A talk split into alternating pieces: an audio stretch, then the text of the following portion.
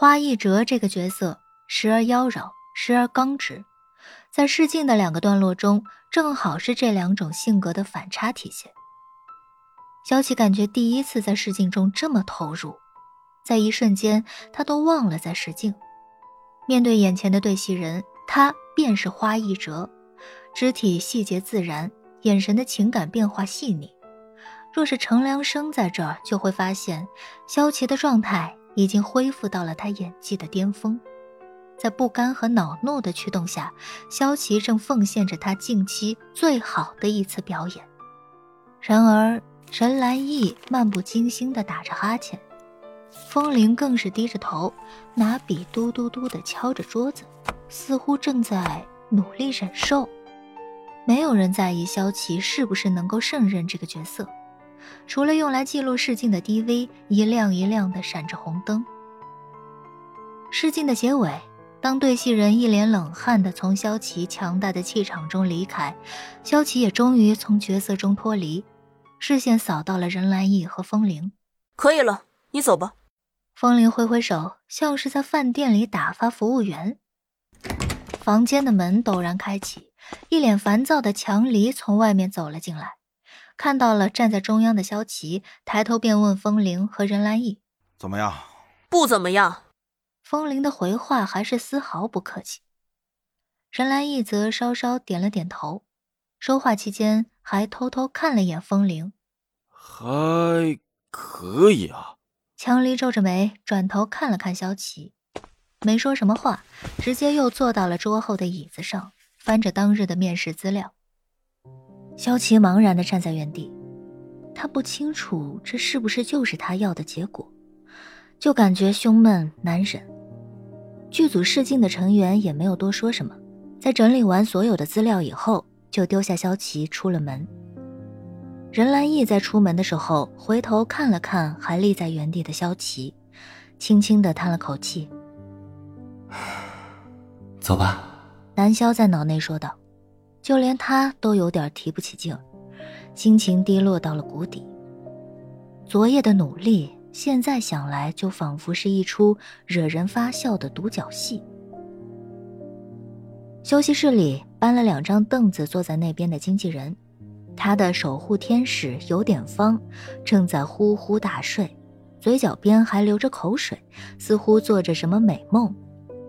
萧琪从空荡荡的试镜室出来。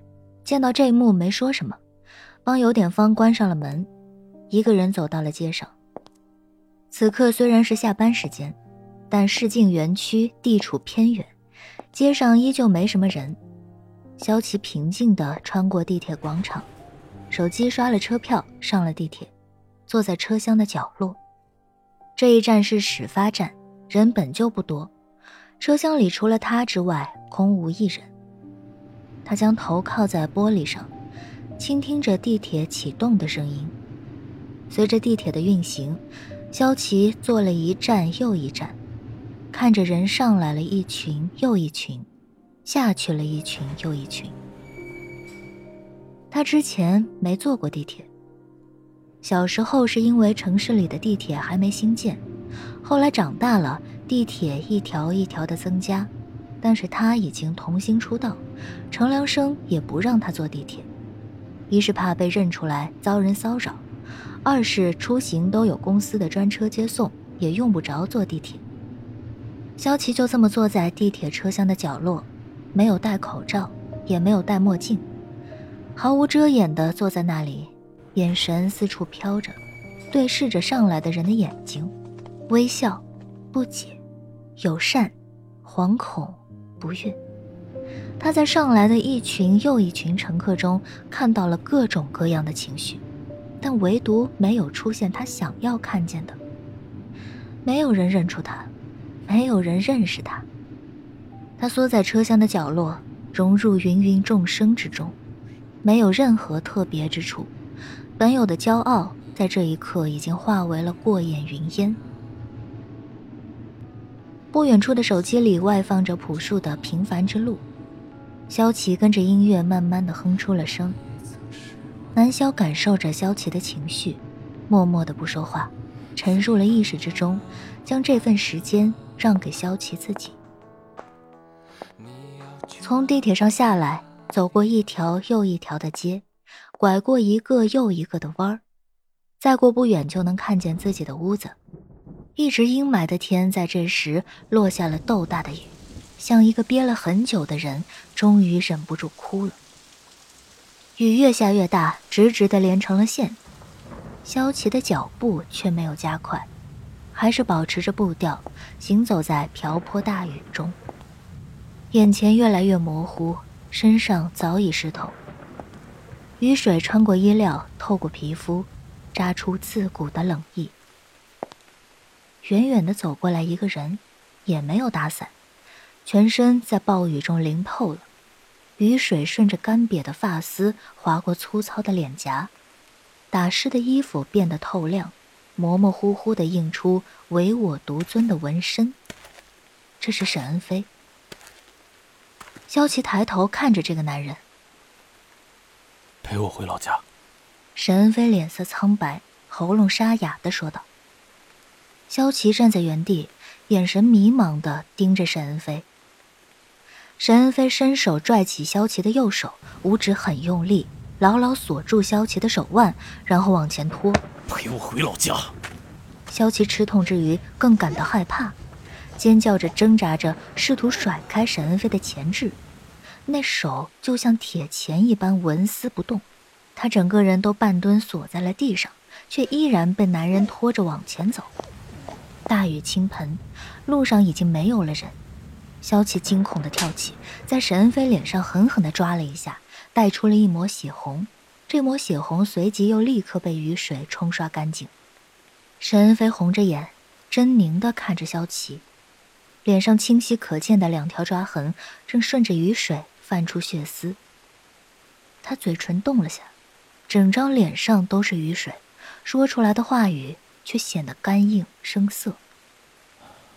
小姐，我最后再问你一次，你愿意做我女朋友吗？你放手！你发什么神经？我不会做你女朋友，永远不会。沈恩飞放了手，脸颊微红，他就这么居高临下的看着萧琪，掩面哭泣。萧琪哭了，憋了很久很久的情绪，在这一刻彻底的决堤，悲伤、屈辱、不甘，化作了涌出的泪水，交融在了雨水之中。他半蹲下来，放声大哭，哭声淹没在雨水中，像一部无声的悲剧电影。他一直在雨中哭到精疲力竭，沈恩飞不知在何时已经失去了踪影。拖着疲惫虚脱的身体回家的是南萧，他洗了热水澡，敷了面膜，按照记忆完成了萧琪平时护肤的每一道工序，做了一份他最讨厌的红糖姜汤，一口一口的喝下，点了一大锅的养生粥，又一滴不剩的喝完。今天是个奇怪的日子，这场雨下的不算突然，从下午开始就黑云压境，但全身湿透回来的却不止他一个。南萧是第一个回来的，之后回来的是魏雪儿，一样被淋得全身上下水滴个不停。再之后回来的是楚归，他原本不住在这儿，这会儿却也拖着湿哒哒的身子站在门口按着门铃。南萧又分别给两人煮了红糖姜汤，点了一锅养生粥。三个女人抱着姜汤，盘坐在客厅的沙发上，看着电视里放着不知所云的节目。三个人似乎都心情抑郁的说不出话，颇有默契的就这么待在一起。